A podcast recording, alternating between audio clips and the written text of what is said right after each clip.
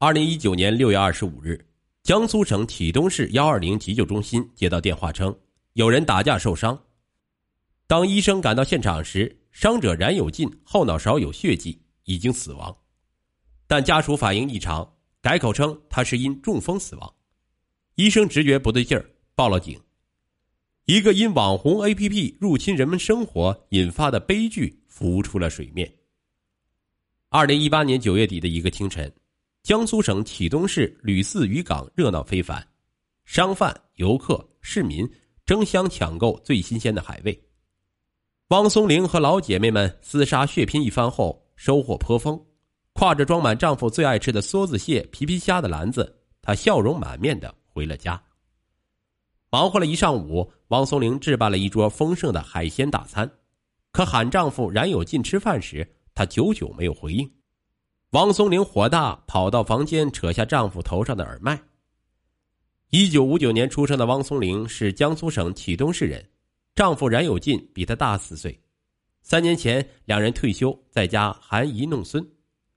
汪松龄是操持家务的一把好手，家里家外都是收拾的整整齐齐，而冉有进乐得做甩手掌柜，只在大事上把关掌舵。二零零八年，冉有进因中风落下残疾。腿脚不灵便，宅在家无所事事的他迷上了一款叫做“全民 K 歌”的手机软件。冉有进早年在部队待过，他选唱了一首军歌嘹亮，因为声音浑厚有力，作品一发布，他就收到系统发来的奖杯一座，还有网友的送花点赞，这让冉有进非常受用。他马上开始录制第二首歌曲，同样引来了好评。冉有进很受鼓舞。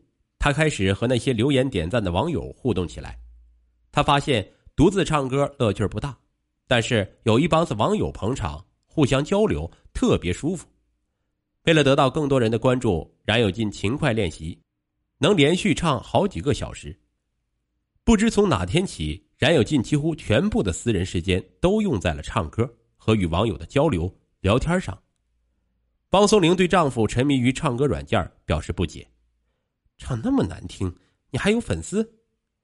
冉有进认为妻子完全不懂自己的世界，他懒得解释，躲进了房间。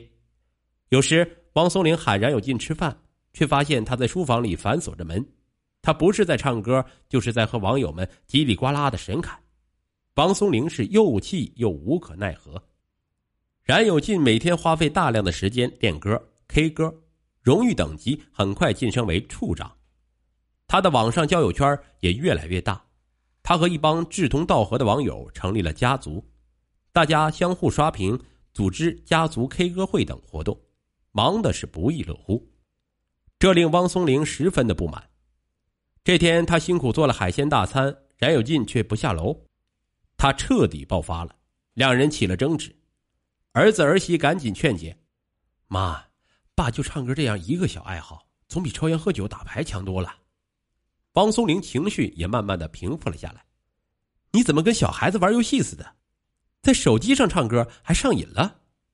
汪松龄对丈夫沉迷全民 K 歌不理解。此后家里的气氛是越来越淡。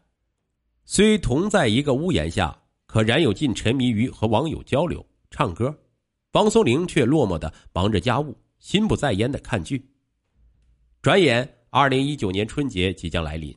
家家户户忙着办年货，汪松龄加入了好几个小区的同城购物微信群，时刻关注群里发布的一些优惠信息。这天，她看到向来不理这些俗物的丈夫竟被一个陌生女人拉进了群，她顿觉不对劲儿，立刻点开这人的头像。然而，因为他们之间不是好友，她看不到这个女人的详细资料。汪松龄便在自己的姐妹群里打听。有没有人知道这个微信号的号主是谁？这不是住你家那栋楼的赵芳芳吗？她和你老公在 K 歌软件里边特别熟，合唱了好多歌呢。汪松龄的一位朋友也是 K 歌软件的玩家，他翻出了冉有进和赵芳芳的合唱作品，推送给了汪松龄。汪松龄听着他们默契的唱着歌，心里有些不是滋味。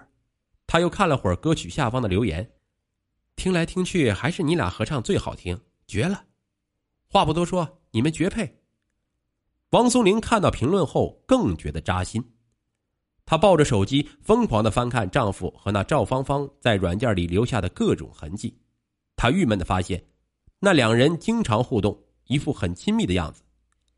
他们唱的是真不错啊，肯定没少练。这不知道的还以为他们是一对呢。方松林心里早就一团乱。以前冉有进不屑于加入这类群，自己几次拉他进去，他都拒绝了。可赵芳芳怎么轻易就能把他拉进去呢？若他们二人是远距离来往也就罢了，这赵芳芳就是邻居，真是细思极恐。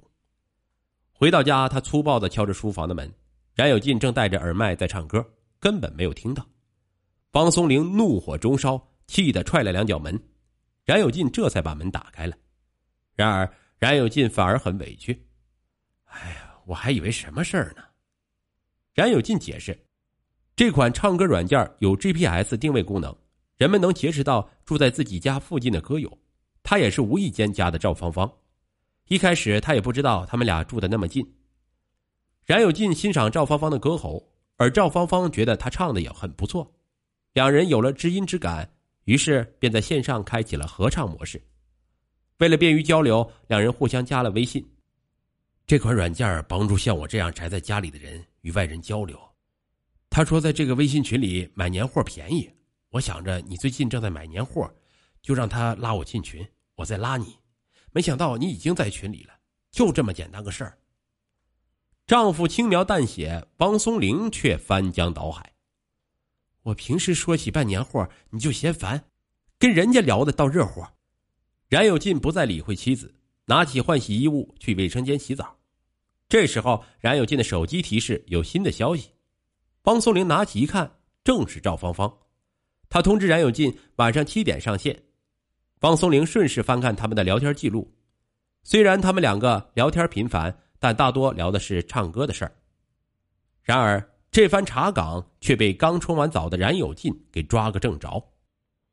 冉有进十分气恼，我和赵芳芳是灵魂歌友。清清白白，没有你想的那么肮脏。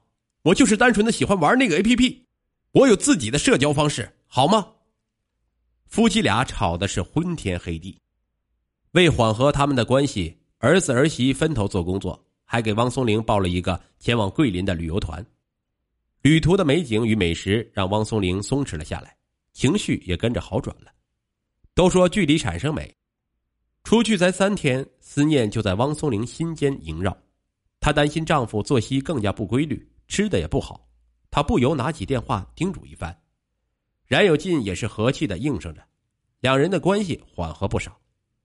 可好景不长，这天汪松龄在家里整理衣服，发现丈夫一条裤子的侧缝有缝补的痕迹，针脚细密，一看就是出自女子之手。当他问起是谁帮忙时，冉有进坚称是自己缝的。汪松龄气笑了。结婚几十年了，你拿过针线吗？你是当我是瞎吗？在汪松龄的一再逼问下，冉有进不得不承认是赵芳芳帮忙缝补的。他称自己去赵芳芳家帮忙调试新音响时，不小心把裤子刮破了，赵芳芳便帮忙补了一下。明明什么事都没有，但你就是要疑神疑鬼，你这不是逼着我不告诉你事情吗？见丈夫倒打一耙，汪松龄气急了，她尖叫着。吼着骂丈夫无耻，汪松龄的不依不饶激怒了冉有进，他忽然一把扯过她的头发，把她狠狠的摔在了地上，又狠狠踹了两脚。